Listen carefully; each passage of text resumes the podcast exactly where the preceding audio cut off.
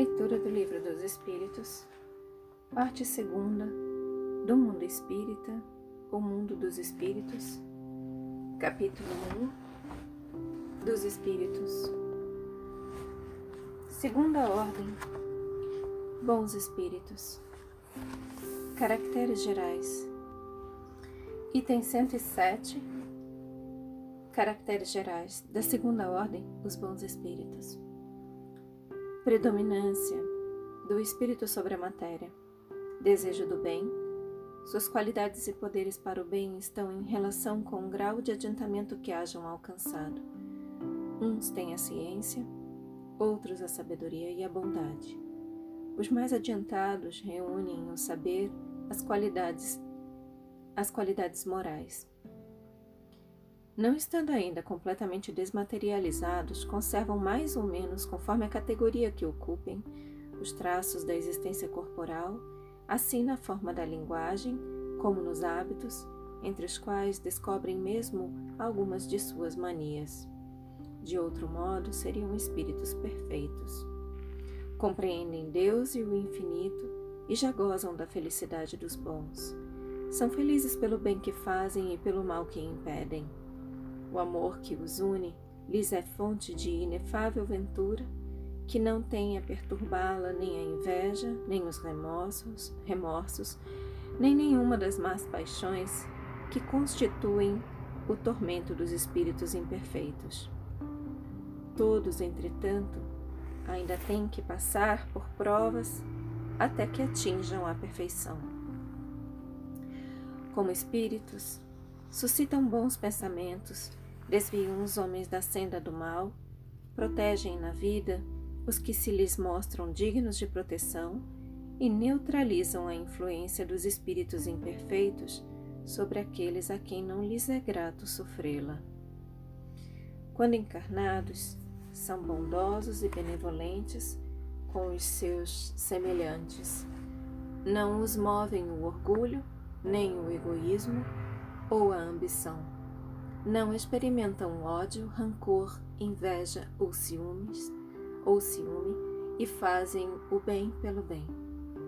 A esta ordem pertencem os espíritos designados nas crenças vulgares pelos nomes de bons gênios, gênios protetores, espíritos do bem.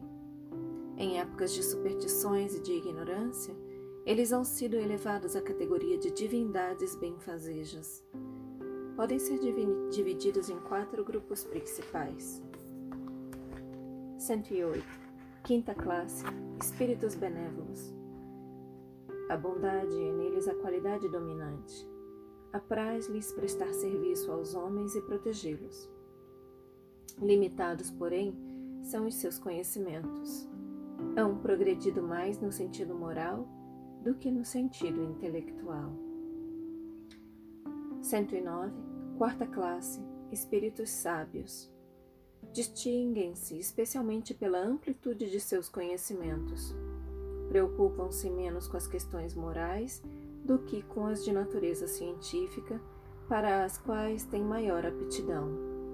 Entretanto, só encaram a ciência do ponto de vista da sua utilidade e jamais denominados por quaisquer jamais dominados por quaisquer paixões próprias dos espíritos imperfeitos.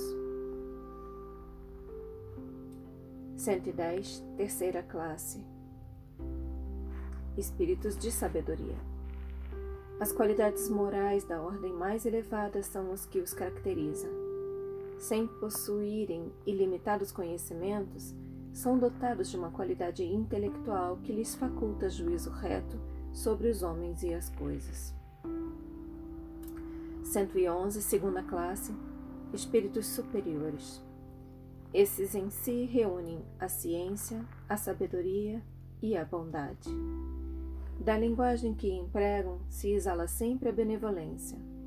É uma linguagem invariavelmente digna, elevada e muitas vezes sublime. Sua superioridade os torna mais aptos do que os outros a nos darem noções exatas sobre as coisas do mundo incorpóreo, dentro dos limites do que é permitido ao homem saber. Comunicam-se complacentemente com os que procuram de boa fé a verdade e cuja alma já está bastante desprendida das ligações terrenas para compreendê-la. Afastam-se, porém, daqueles a quem só a curiosidade impele ou que, por influência da matéria, fogem à prática do bem. Quando, por exceção, encarnam na Terra, é para cumprir missão de progresso e então nos oferecem o tipo da perfeição a que a humanidade pode aspirar neste mundo. Feche os olhos e deixa todo esse trecho se aprofundar em vocês. Assumi a intenção de contemplar por mais algum tempo nessas palavras.